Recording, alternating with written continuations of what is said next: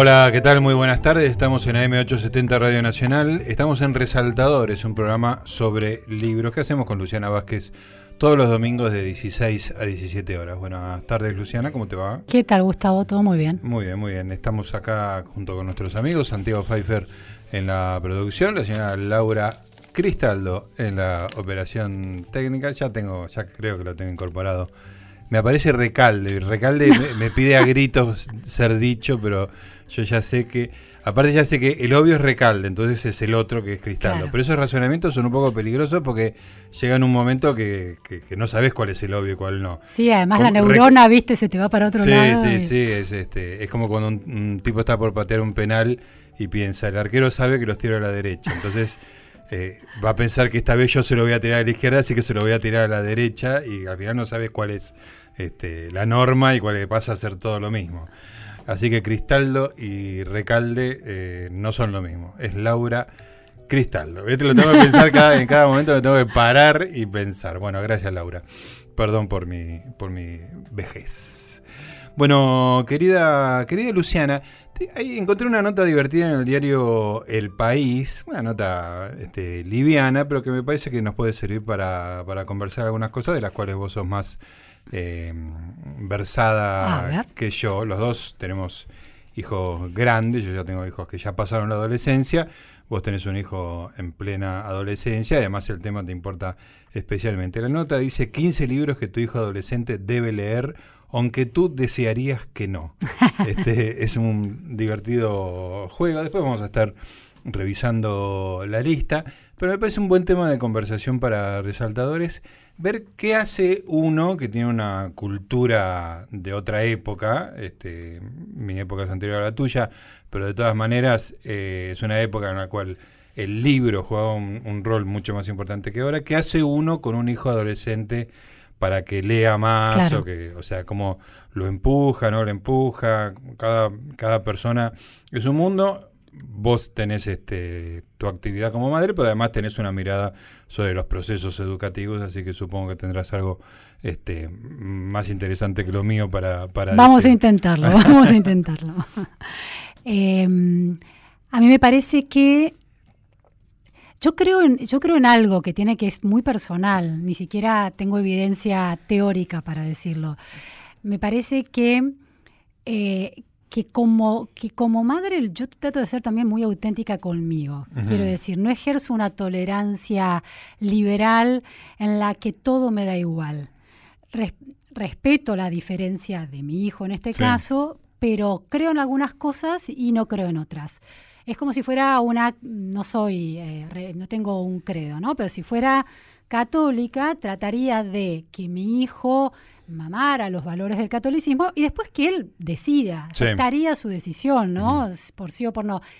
Con, con esos valores eh, laicos y liberales como pueden ser la valoración de la lectura, de lo que te da la lectura, me muevo del mismo modo. Insisto mucho, con la creencia de que eso algo va a dejar. ¿No? Cuando decís insisto, ¿a qué acción te Insisto referís? es, desde que era muy chico, Sí. compraba libros infantiles de muchísima calidad, con ilustraciones buenísimas de autores argentinos o autores extranjeros. Estaban muy presentes en la vida de, de mi hijo, de Lucas, estaban en su, en su juego y leía, le leía a los dos años Harry Potter en voz Sí, alta, ajá. antes de dormir. Toda la colección, le fui leyendo todos los libros. No se acuerda nada efectivamente de esas lecturas, Claro. pero estoy convencida Algo quedó. de que algo Algún gusto por la Sí, narración. de que cognitivamente eso va sembrando, viste, se va estructurando el lenguaje de alguna manera, se, te- se va, de hecho, eh, cuando vivimos en Toronto, él muy rápidamente aprendió a hablar en inglés. Hay algo de su estructuración cerebral lingüística que yo creo que tiene que ver con la presencia de palabras Sí. y oraciones más complejas en su infancia. Esto es una teoría, digamos, no, no está basado, más bien una creencia como madre. Después otra cosa que, que, fue muy interesante cuando empieza la primaria efectivamente, que la empieza en la Escuela Pública de Toronto, eh, los procesos de aprendizaje de la lectura y de la, eh, de, la, del, sí, de la lectura y el gusto por la lectura están como muy pedagógicamente intervenidos. ¿no? Entonces, las colecciones de Scholastic, que se usan mucho en el sistema educativo de, de Estados Unidos y de Canadá, libros que los maestros y los chicos piden por suscripción y les llegan y están muy pautados para el nivel de lectura, estaban en la biblioteca escolar. Lucas, como, como un, hablante de su segunda lengua en ese momento era el inglés, después es, se convierte en su primera lengua, pero al principio eh, llegaba a casa y le costaba leer. Entonces yo fui a hablar con la maestra y le dije, dame, decime qué tengo que hacer para que en X cantidad de meses sea un gran lector de acuerdo con su nivel. Si, si tenía que sacar A, B o C, se sacaba C, entonces me da una pila como de 15 libritos de Scholastic que eran muy básicos, con, figuras, con dibujos y con una pequeña oración. lee esto y que mire los dibujos y que repita. Entonces todas las tardes, después de, la escuela, nos sentábamos con él y él miraba, no sé qué, repetía y leía. Decía una cosa muy mecánica, tú, tú, así como una, como una intervención muy puntual colaborando con la escuela. Porque yo creo en eso, ¿no? Yo creo en eso a los pocos meses Lucas era el mejor lector de la clase. que le enseñaba, si sus amigos le pedían ayuda para, para leer. Qué grande. Muy impresionante. Sí, sí. Por una voluntad de, de, de, una madre de acompañar eh, cómo se hacía eso en el aula. Y después, cuando ya fue un poquito más grande, eh, ir, a la, ir a la librería o ir a la, a la, biblioteca, que la biblioteca de Toronto era hermosa, entonces Hermosa es un nuevo... Sí, sí, incorporamos Hermosa. Eh, incorporamos Hermosa estar rodeado de libros, comprar muchos libros. Primero, colecciones, ya te digo, esas suscripciones del sistema escolar de Canadá fueron muy efectivas. Los chicos recibieron una, una, revistita anticipando novedades de autores que después salían en el mainstream, que se llama Rick Riordan, que es un autor de sagas que mezclan con la vida de los griegos con unas aventuras. Eh, libros largos, de 500 páginas, toda la saga. Y el gran salto lo da cuando compramos el, Kindle, el e-reader, y ahí se empieza a bajar el mismo. Toma, va, puedo bajarme, sí, y empieza a bajar. Eh, yo leí a los 11 años Fahrenheit, por su cuenta. Sí, sí. Pero esa insistencia, ahora la competencia con la computadora, ¿viste? Es, muy difícil. muy difícil, pero es insistir y es, bueno, apaga la computadora y lees, o sea, yo, yo, yo insisto con eso. Y él lo hace y salta, le salta a Salinger o salta a um, Carver. Eh, Muy sofisticado. Sigue leyendo en inglés, su primera lengua de lectura es el inglés, pero hay mucha, eh, sí, mucha bajar línea, ¿no? La bajada, yo creo en eso realmente. Sos activa en ese sentido. Muy activa, creo en eso. También lo hincho, o sea, a veces vamos, baja mi no tengo acá, viste, y, no lo hace pero, pero me parece que la presencia de libros en casa, verme a mí leyendo, hablar sobre lo que se lee, viste, ideas.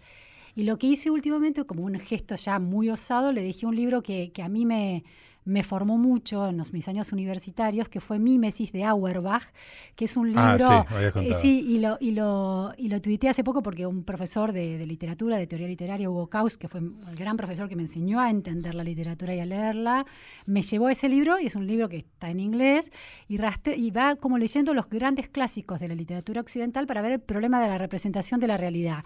Y el primer capítulo era sobre, sobre la Ilíada, y él había leído la Ilíada. Ya tenía la Ilíada entonces, léelo, está ahí, no, todavía no lo, no lo miró, pero en un momento lo va a hacer. Vos la, sí, la carnada. Sí, tiro la botella al mar y en un momento llega ese oleaje con esa botella a su orilla y lo va a tomar. Escúchame, vos hiciste la primaria en Trenquelauquen. Sí.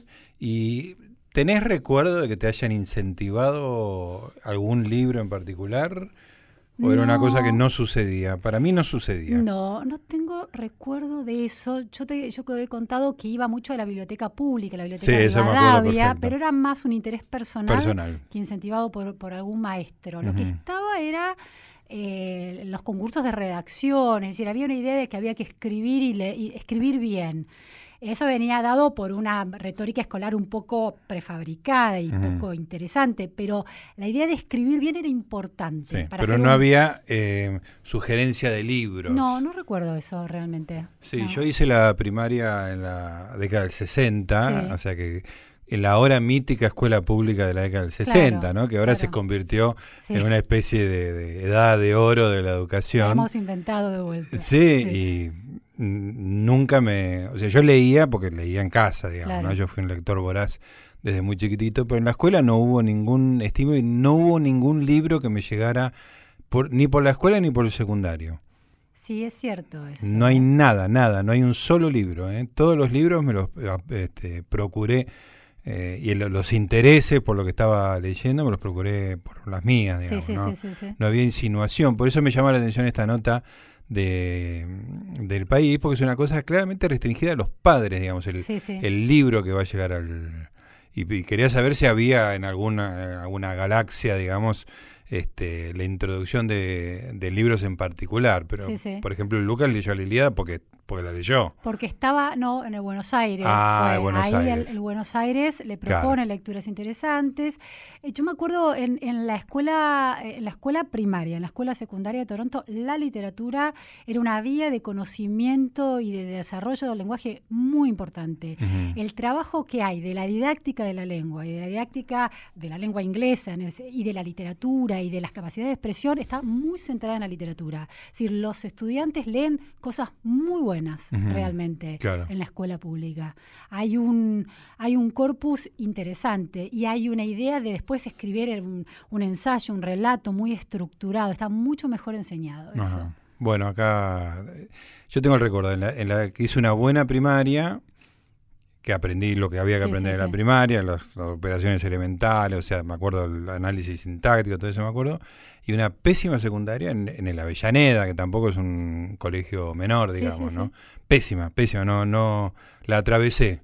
Sí, sí. Lo único que hice fue crecer eh, biológicamente y Y enamorar. socialmente. Sí, sí, ese tipo de Sí. cosas que, que se dan en un lugar contenido, digamos, Sí, ¿no? yo tampoco, no tengo, yo hice un- mi secundaria en, en un normal súper masivo en La Plata, en el normal 2, colegio muy popular, eh, y eran aulas de 40 chicos, Claro. o sea, 30 y pico largo, Sí, sí, 40. muy no difícil. tengo recuerdo, es impresionante, no tengo huella de docentes que me hayan dejado recomendaciones de libros. En quinto año había una profesora de química orgánica eh, que arrancó tomándonos una prueba acerca de qué sabíamos que nos había quedado de la química inorgánica del, Sí. de cuarto año, en el cual me saqué en cero, pues no sabía nada, pues yo no sabía nada. Claro.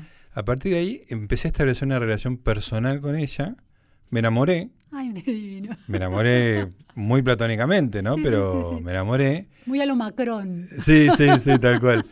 Y, y ya sobre el final del año, como yo ya tenía una relación con ella claramente especial, eh, un día trae un librito de alianza que tenía, que era sobre el, el origen de la vida. Ah, Este, porque sabía que a mí me interesaba la biología, la ciencia, como que había mostrado un interés por los, por lo- los elementos que ella daba. sí, sí, sí, sí. Y, y ahí terminé estudiando ciencias biológicas gracias a la profesora influencia. Wolf, que terminó siendo, eh, no es que ya lo era, digamos, pero eh, te descubrí después que era la madre de Sergio Wolf, que es un crítico de cine, que fue director del Bafisi, que es amigo mío Sí, sí, sí. ahora. Su hija es compañera de, de mi hijo. Eh, Anita.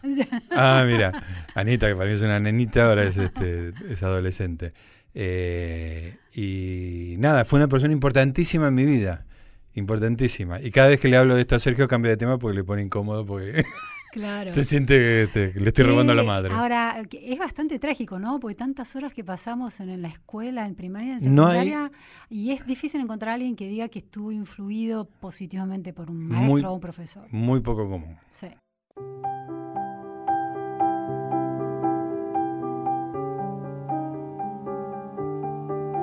Muy bien, seguimos en Resaltadores, un programa sobre libros. Estamos eh, charlando con Luciana Vázquez respecto de los libros y los adolescentes, qué se puede hacer, qué no se puede hacer, qué hace la escuela. Todo esto a raíz de una nota de El País de España que se llama 15 libros que tu hijo adolescente debe leer, aunque tú desearías que no, que vamos a estar revisando en un rato. Yo estoy, tengo un hijo de mm, 23 y uno de 7, así que uno ya pasó y el otro está entrando Está en esa... llegando. Este, y yo tengo que confesarte, Luciana, que no tengo tu actitud. Yo sí que soy, soy liberal, pero, no por convicción, sino por este, por personalidad, en el sentido que tengo una relación muy fuerte con mis dos hijos, Sí, o sea, soy un padre presente, no, no es que no les doy, no les doy bola, pero me da mucha vergüenza el estar encima. Sí. ¿no? Y soy muy respetuoso de, de su individualidad. No sé si soy respetuoso por principios O por varón. o por, por, por, por, este, vergonzoso. O por hombre, ¿no? A lo mejor el hombre tiene un rol distinto, ¿no? No, pero me parece que tiene que ver con el pudor. Ah, ok. ¿no? ¿no? Que hay cosas que los Noriega no Sí. hablamos. ¿no? Este, Ah, con- con bien. Francisco ya tenemos como los códigos que Sí. tengo una relación espectacular con él, este, pero no le pregunto por sus novias porque no, claro. él no me va a contar y los dos vamos a pasar un momento incómodo. Sí, sí, sí. Pero sí. por ahí sí tiene otro problema personal, o sea, ha, ha tenido angustias así educativas que Sí, me sí. senté con él, las he conversado, digamos, ¿no? Si tenés una relación cercana pero pudorosa. Pudorosa, sí, sí. Y en el tema de las lecturas me, me pasaba lo mismo, o sea, eh, me parecía, y después mm, el año pasado creo que nos contaste un, un estudio que decía que era más importante el clima del hogar Sí. que la que la que el peso que un padre podía tener Sí, este, sí. Sí, que haya libros, ¿no? Que haya Sí, libros. y en que- casa, bueno, en casa hay Sí, libros. muchos. Hubo en los libros de ahora y en mi primer matrimonio, que es este la madre de Francisco, también había una, Sí, sí, sí. la- tanto de madre como de padre, había una cantidad, profusión y circulación de libros. Pero mm, en algún momento Francisco, no con la intensidad con que lo hacía yo, pero en algún momento se sintió atrapado por los libros. Por supuesto que desde chico, y eso está pasando ahora con Elías, que los libros de ilustraciones lindas son Ay, sí. muy importantes. Libros libros infantiles son muy lindos. muy hermosos, Sí. muy hermosos. sí. Pero este, un poco en la época de Francisco, pero ahora brutalmente en la época de Elías, que te repito, tiene siete años, la irrupción de la tablet con sus videos es tremenda, Claro. es tremenda. Y, y yo estoy un poco entre, entre no saber qué hacer y creer que no hay que hacer nada, en el sentido, más allá de poner límites y de, Sí, no, sí. de que no, no se pase un día entero adentro de la tablet, este, pero no, no tengo una actitud activa respecto. Él tiene una buena relación con los libros, pero en este momento está Muy absorbido. en retroceso, está absorbido. Sé que es un proceso eh, muy en paralelo con el resto de sus amigos de distintas condiciones. sí, sí. Todos terminan este, con unos videitos este, particulares, este, con youtubers españoles, este, mucho fútbol. Y me di cuenta, por ejemplo, que él sabe las formaciones de los equipos de Europa, como las sabía yo por las figuritas. Pero- yo sabía las formaciones claro. de los equipos de Argentina, todas, Claro. por las figuritas. Claro. Y me gustaba un jugador, me gustaba un otro, y nunca los había visto, porque ni siquiera los transmitían los partidos. Entonces ahora lo veo a, a Elías y tiene como la misma actitud, pero es este... A vi- través de los videos. Viene de un lado digital y por ahí tiene más videitos vistos de esos jugadores Sí, sí, sí, sí. que yo de esos que elegía un poco por, por azar, digamos, Sí, ¿no? sí, sí. Este, pero digo, me parece claro que ni Francisco ni Elías van a leer, van a tener la- con los libros la relación que tuve yo. Es- Eso, es, eso, es, eso es una realidad. Hay un cambio de época. Bueno, de no hecho, eh, también si uno se sincera, ha cambiado la relación que uno tiene con los libros. Uno adulto que se ha formado en la cultura letrada desde chico, la, la relación, viste que la vinculación con el celular o con la tableta es como es superficial y horizontal, si estás en muchos lados al Sí, mismo sí. tiempo, pero cuesta mucho profundizar, Claro. ponerse el foco, sostenerlo y quedarse en un solo lugar. Mm. Me parece que eso, que esa era una posibilidad que daban los libros y que uno la ha sacrificado y perdido un poco también, Claro. ¿no? Tomar la decisión de concentrarse en un solo libro, empezarlo y terminarlo y darle tiempo a eso, hoy en día es una decisión racional. Antes era un hábito, hoy en día es una Sí, decisión. sí, tenés ¿no? que hacer un- una cosa muy Claro, activa para... Si a nosotros, que venimos de ese mundo de libros, eh, si a nosotros Sí, nos pasa, tenemos un, un deber ser que Claro. nos está... evidentemente a los chicos es bastante complicado este, demandarles eso.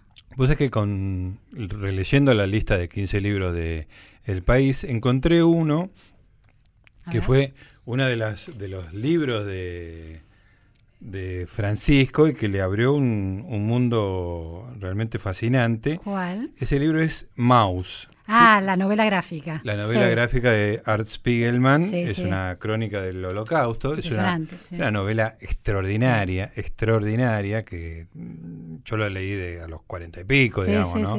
Cuando estaba en, pleno investigación sobre lo que fue el holocausto y la Segunda Guerra Mundial.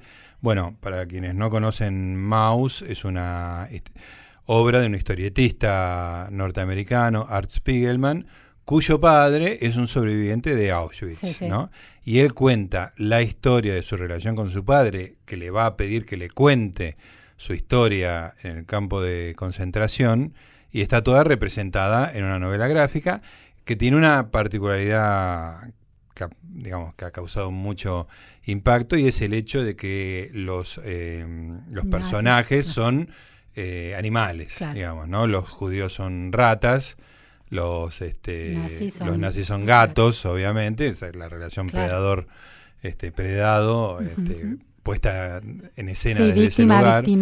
y después hay hay chanchos, hay este, ranas que son los franceses, bueno, hay un montón de variedades, digamos, pero la relación básica está dada por este los, los gatos nazis y las ratas eh, judías. Bueno, la, la, novela gráfica es una vía de entrada, una saga que se puso muy de moda y que era, lo leían todas las edades hace unos años en, en, Estados Unidos y Canadá, fue Diary of a Wimpy Kid, que está traducido como Diario de un chico enclenque, algo así al español, que es mucho menos gracioso y es la historia de un chico que está en la escuela primaria y va creciendo, todo hecho con dibujitos muy básicos y todas las aventuras que le pasan en la escuela con su madre, su abuela, sus compañeros. Buenísima. Es como especie de Simpsons, pero En, novela gráfica. Y tiene como 10 eh, eh, tomos ya la historia. Y, mi hijo los ha leído todos, pero también los chicos de 20 años, todas las edades leían Diary of the Wimpy Kid. Qué bueno. bueno. Francisco empezó con, con, Mouse y ahora es un experto en novelas gráficas ah, y sabe muchísimo, sabe historietas, o sea, se le abrió un mundo ahí distinto del mío, pero que tiene un punto de intersección que era justamente Mouse, digamos, ¿no? Que además es una tiene una característica más allá del relato de lo que es el holocausto, tiene una cosa de, honestidad brutal en el sentido de que lo que está en escena es la relación de Art Spiegelman con su padre, a quien no soporta.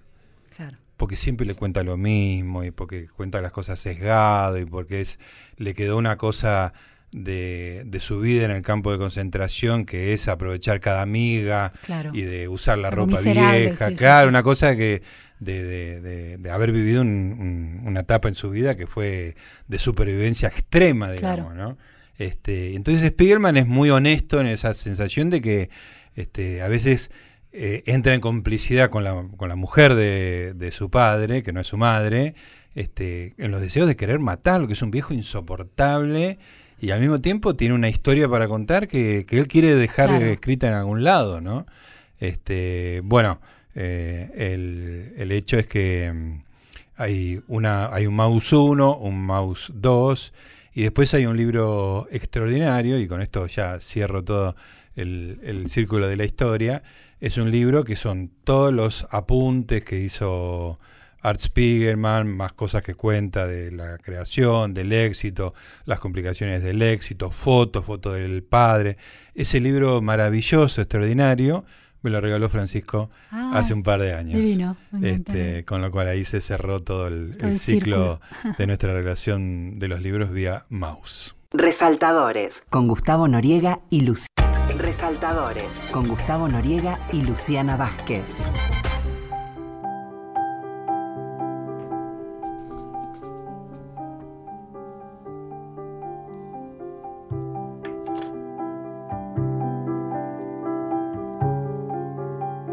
Muy bien, seguimos en Resaltadores, estamos en AM870 Radio Nacional, estamos conversando con Luciana Vázquez acerca de la lectura de los jóvenes. Déjame contarte, Luciana, que hay un abierto un concurso de humor organizado acá en Radio Nacional, está abierto hasta el 30 de noviembre, eh, premia la creatividad de nuevas voces. Hay que presentar un micro radial con la modalidad de chiste, imitación, stand-up, canciones, novelas y o historias de una duración de dos minutos máximo. O sea, tenés que grabarte durante dos minutos y tratar de hacer reír Qué difícil.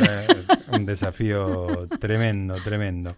Bueno, el ganador va a ser contratado para, por la radio, mira qué bien, y recibirá 50 mil pesos. Che, qué bueno. está. Te voy a ver si sí. yo me pongo a hacer morisquetas en casa. Bueno, eh, la plata la pone el Fondo Nacional de las Artes. Muy bien, ¿eh? Y el jurado, bueno, toda gente de humor, algunos de esta casa, como el, el gran Martín Vilé, que es el humorista de María Laura Santillán acá en Radio Nacional, un amigo también, Héctor Larrea, eh, pa, pa, pa, el, eh, el negro Álvarez, que es un muy gracioso comediante cordobés, Martín Rocco, eh, también un estandapero.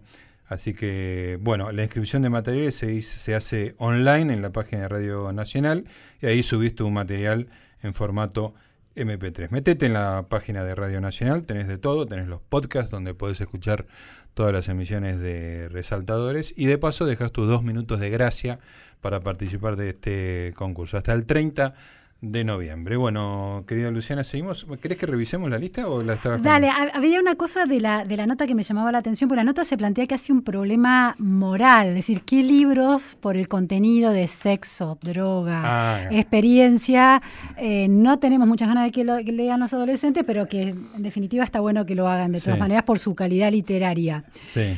Y yo me acuerdo libros de esos que te producían sensaciones muy intensas. Me acuerdo en mi adolescencia haber leído a Jorge Amado. Oh, Jorge, Jorge Ama- Amado, se la pasaban. Era Era sexo continuo. Sí, aparte, como decir, una, una Bien vez- tropical. ¿viste? muy tropical y quiero decir que la, la literatura produce efectos concretos en los Sí, lectores, sí, sí, ¿no? sí, sí, ¿no? Te, te levanta unas pasiones. Eh, en mi casa yo fui muy estimulado de leer Jorge Amado porque, porque era comunista. Claro, totalmente. Entonces era palabra sí, sí. santa. En mi casa, Neruda, Jorge Sí, sí, sí, Amado. Y realmente la lectura de los libros de Jorge Amado fue muy placentera, Claro. muy placentera. Y las hormonas me golpeaban en la Sí, cabeza. a full. Pero Sí, tengo- sí. Me, me acuerdo de las siestas. Que va, y creo que era un poco más chica, te diré que primer, último año de primaria, primera, no sé cómo, me llegó Ah, Gabriela Clavo y Canela y ¡Oh! Qué, qué calor tropical! qué calor tropical. Pero, tremendo, tremendo, Tremendo. ¿Tenés precauciones respecto de eso? Y me, a ver, precauciones tengo que, que, le- que las respeten, es otra historia. Sí. Por ejemplo, toda la saga de Games of Thrones, yo la tengo en el Kindle, la he leído toda ya hace unos años, pero tiene relaciones incestuosas, tiene sí. bastante...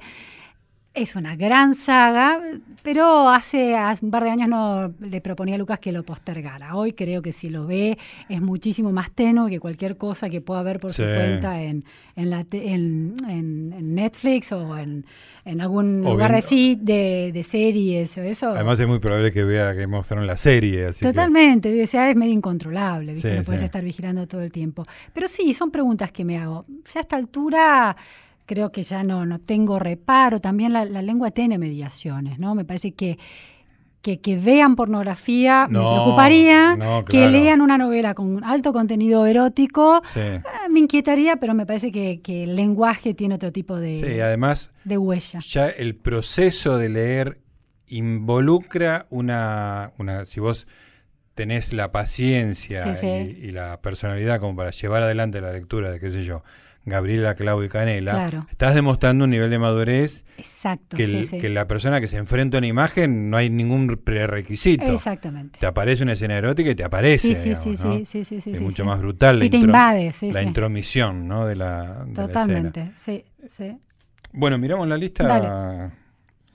Bueno, primero, menos que cero de Easton Ellis. Eh, En primer lugar, esta distinción entre cosas que no querríamos que vean, pero que mejor que lean por la calidad literaria, Sí. eso parece un poco naif, ¿no? Sí, un poquito pacata, ¿no? Pacata, claro, Sí. claro. Este, la literatura es literatura. ¿no? Y, y, no sé, pensar que, que estás haciendo un sacrificio en aras de la literatura porque vea temas que no te gustaría que vea, Sí, y parece un poco además, tonto. sí, además la idea de que va a producir que un personaje de vida disoluta va a producir un efecto tan contundente en tu hijo como para que se vaya por el mal camino, también es una idea un poco simplista, ¿no? De Es la como- relación con un libro. Es como la costurerita que dio el mal Claro, paso. me parece que no pasa por ahí. Bueno, la primera es menos que cero de Easton Ellis. De Easton Ellis solo leí eh, American Psycho, que era un libro muy impactante de un asesino serial. Un libro escrito con una monotonía de enumeración de marcas, se supone que es una Claro. pintura de la década del 90. Me fascinó cuando lo leí porque era un un tour de force disparatado, pero no sé si tiene un valor más allá de esa sorpresa. Menos que cero, no lo leí. Creo que tiene que ver con el mundo de las drogas, ¿no? Yo leí menos que cero y no me acuerdo nada, nada. Así que, no, no, la verdad es que, y, y me acuerdo que lo leí porque lo tengo en el Kindle, y leí otra que se llama Glamorama, Glamorama Eh, es posterior, sí. pero son esas vidas de, de que transcurren en, los soles de California, con las piscinas, champán, las drogas, el sexo de estos jóvenes un poco perdidos en la vida. O sea, son esas novelas que a mí no me terminan de atrapar y evidentemente mucha bulla no dejaron. No dejaron. Bueno, eso es, es bueno. Por, dejó lugar en el disco duro. Tal cual.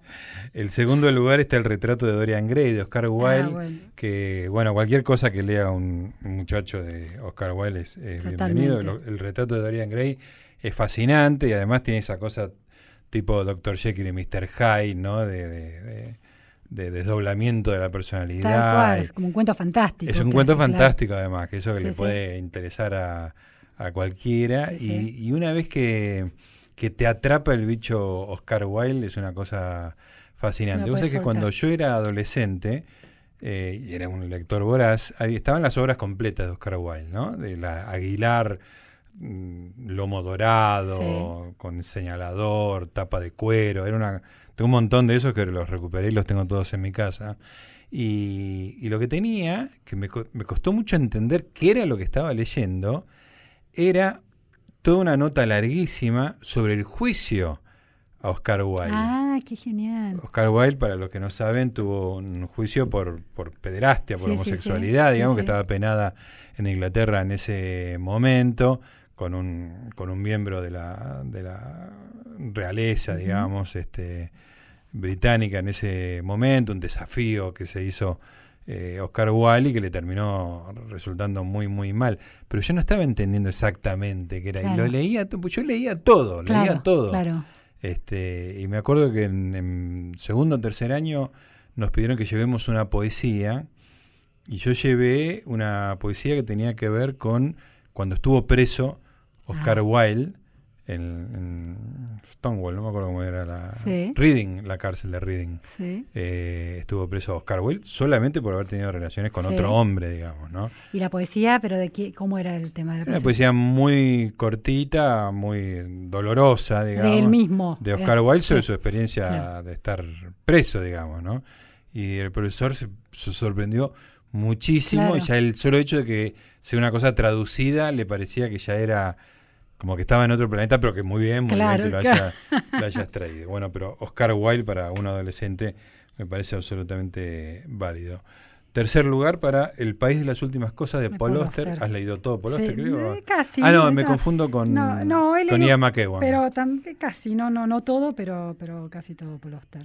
El País de las Últimas Cosas es un libro tremendo. No sé si lo leíste. Sí, sí, sí. Es sí. un libro donde las cosas van desapareciendo.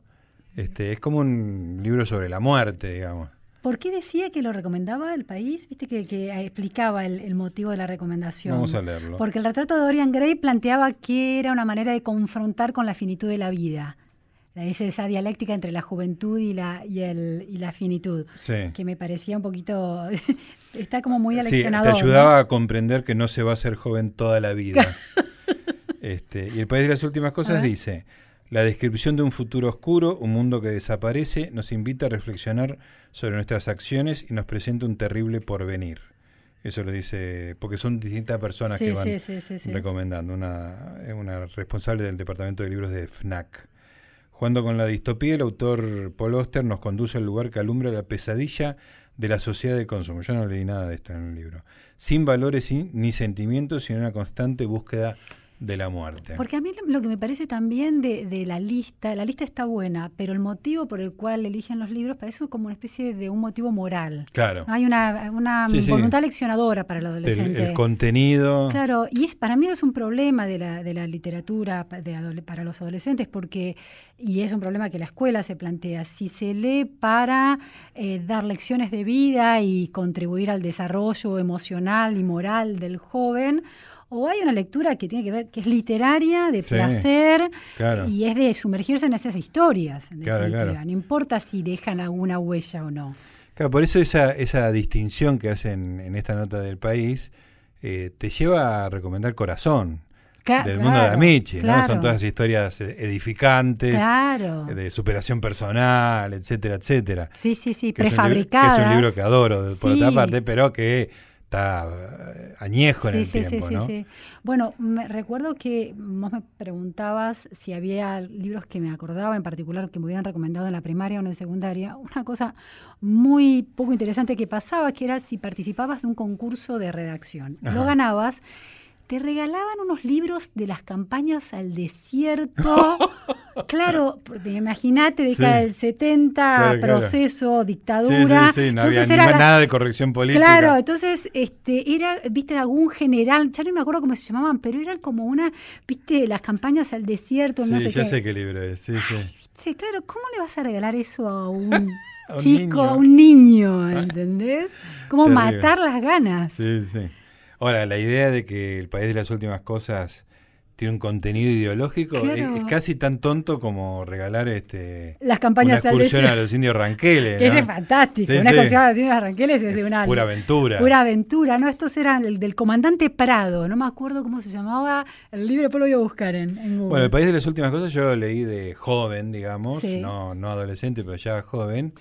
Y me pareció una historia fantástica, Claro. extraordinaria. Un mundo que de, las cosas van desapareciendo. Claro, claro. Ah, y la única relación que hice fue con, con la finitud de la vida, digamos. sí, ¿no? sí, sí, sí, sí, sí. La sociedad de consumo no se me ocurrió en ese momento. Y ahora que lo leo, tampoco. Pero lo de la finitud de la vida está muy bien. Y pero sí, por supuesto, la cosa se termina. Está bien. Brave Indian warrior, since first I met you, I can't forget you, Cherokee sweetheart, child of the prairie. Your love keeps calling, my heart enthralling.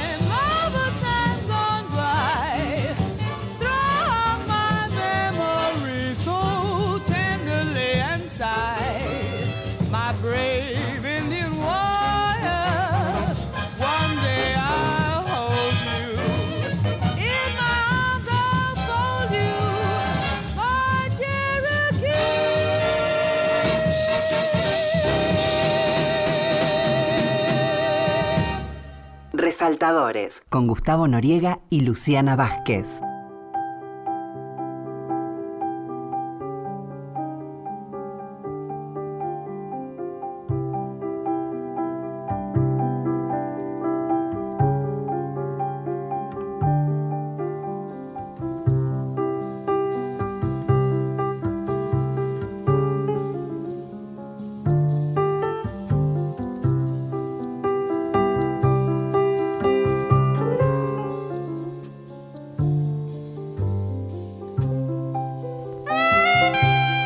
Seguimos. Ya estamos terminando, ¿eh? ya estamos en el último, el último bloque. ¿Cuánto nos queda para muy bien para manejar, pilotear un poco los tiempos? Gracias, Santiago Pfeiffer.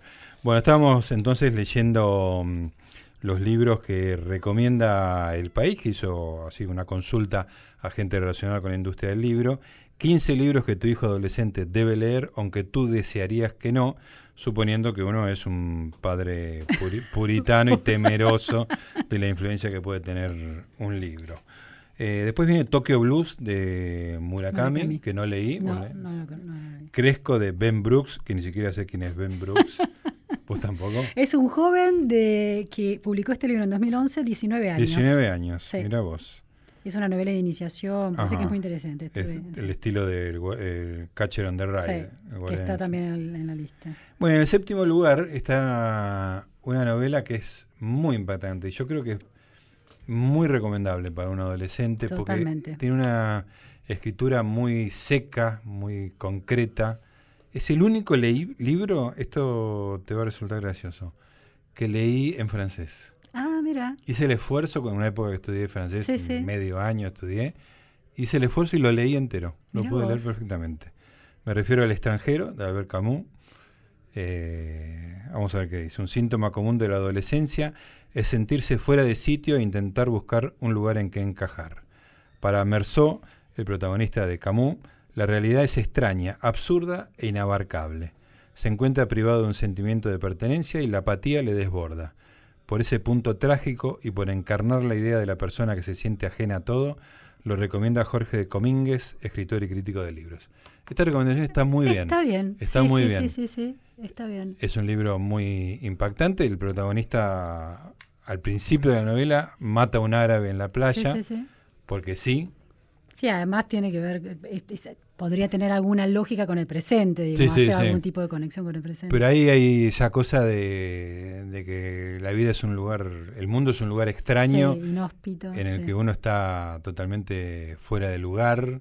No solo para los adolescentes es recomendable. No, sí, sí. Bueno, yo ya no lo leí de adolescente, lo No, leí no. bastante Claro. más grande, ¿no? Pero, pero me parece, encuentro muy acertada esa descripción de la inadecuación, ¿no? Sí, De- y de sí, sentir sí, que el mundo es extraño, Sí, sí. ¿no? Uno da por sentado el mundo, se habitúa, se habitúa y de repente cada tanto algo te hace ver las cosas como Sí, una incomodidad muy existencial, ¿no? Muy profunda. Sí.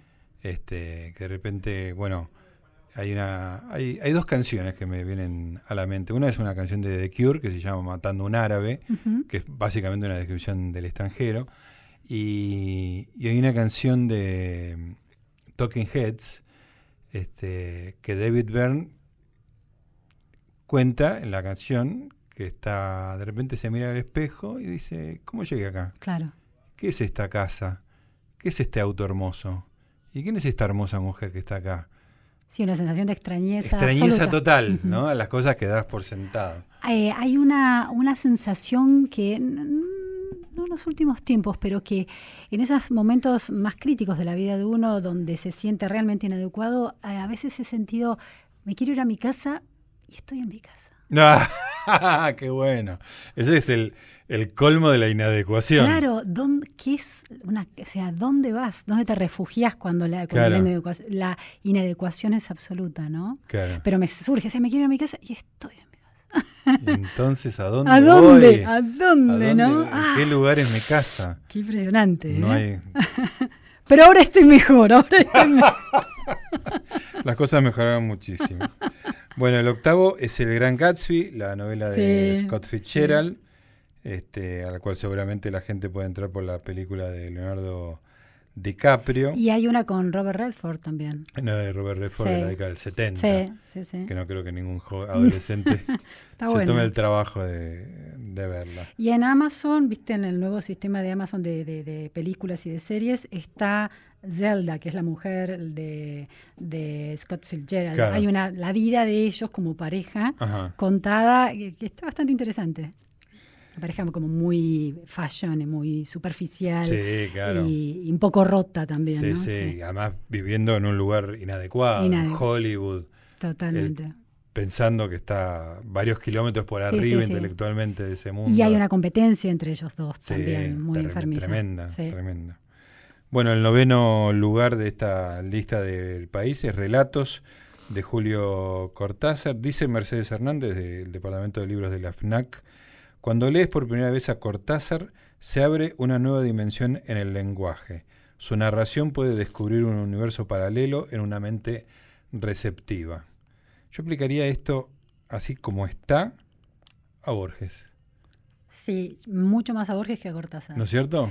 Porque yo creo que Cortázar, eh, que su, su estilo y su lenguaje está muy, da- muy datado. Es como quedó viejo de alguna manera. Tiene muy el tono porteño de otra época. Claro. No sé si un adolescente puede atravesar ese, ese obstáculo. En cambio, Borges es un, una lengua con un- De otro planeta. de otro es. planeta. Claro. No tiene marca temporal. Claro. Y Sí, Cortázar sí. la tiene muy, muy Claro, claramente. Muy marcado por, por la época. Sí, Y además Borges te abre un- la cantidad de universos que te abre Borges Sí, es este extraordinario. Sí, se lo puede leer como, se lo puede leer- si lees los cuentos, lo puedes leer como cuentos fantásticos, como reflexiones filosóficas, Sí. como narraciones de aventuras. Claro. Es- es- tiene tantos registros al mismo tiempo. que sí, Y además tiene esa, la- esa ventaja de que son cosas cortas, de que se puede Además. entrar, una página y media, Sí, tres, cuatro páginas que están, sí, son muy densas en el sentido que están eh, por párrafo hay una cantidad de ideas Sí. extraordinaria, pero además yo creo que una vez que el adolescente le toma el gusto a Borges es una cosa que es un los tren que no juegos se que le propone, sí, claro, sí, claro, y además es esa cosa poco reconocida que es súper lúdica de, Súper, sí. ¿no? que se ve muy reflejada en el libro, en el librazo del diario de Bioy De Casares Bioy. sobre su relación con. Borges, que yo siempre digo, son es un libro de mil y pico de páginas, no se puede pagar, no se consigue, este, pero si alguien lo tiene, es como que son dos señores que se encuentran con un pelotero extraordinario para Claro. jugar, que es el lenguaje. Sí, sí, sí, sí, sí. ¿no? Y están a lo largo de las décadas, van jugando con el lenguaje y se divierten Sí. y hablan mal de la gente. Compiten, hay una competencia Sí, sí, sí, sana, divertida, Y- con y- onda y de... un sí. cariño y esa frase inolvidable que es cena en casa Borges. Claro. Se repite a lo largo de, Sí, sí. de todo. Bueno, entonces rebotamos a la nota del país la novena entrada, que es relato de Julio Cortázar. Yo creo que hay grandes cuentos de Cortázar que valen la pena. Seguramente. Este, pero no sé si todo Cortázar así. Lo que no sé es por qué uno de- podría no querer que Cortázar esté en Sí, ¿no? la parte esa. No. Esa la parte moral no la entendemos, la moralina de Cor- No. El riesgo Cortázar no El lo riesgo entendemos. Cortázar El no riesgo claro. Cortázar no lo vemos. En el décimo lugar, La tribulación del estudiante Torles de Robert Musil, que no lo hemos conocido. En el undécimo, La metamorfosis de Kafka, Sí, sí. que también es. Es un- como el extranjero de. de Sí, Camus. sí, tiene la Sí. misma, el mismo empatía con el sentimiento de extrañeza y, tiene también esa cosa fantástica, digamos, ¿no? Sí, que, sí, sí, sí, que sí. te permite Disparatada, ¿no? La cosa de la cucaracha esta. Maravilloso. Sí, sí.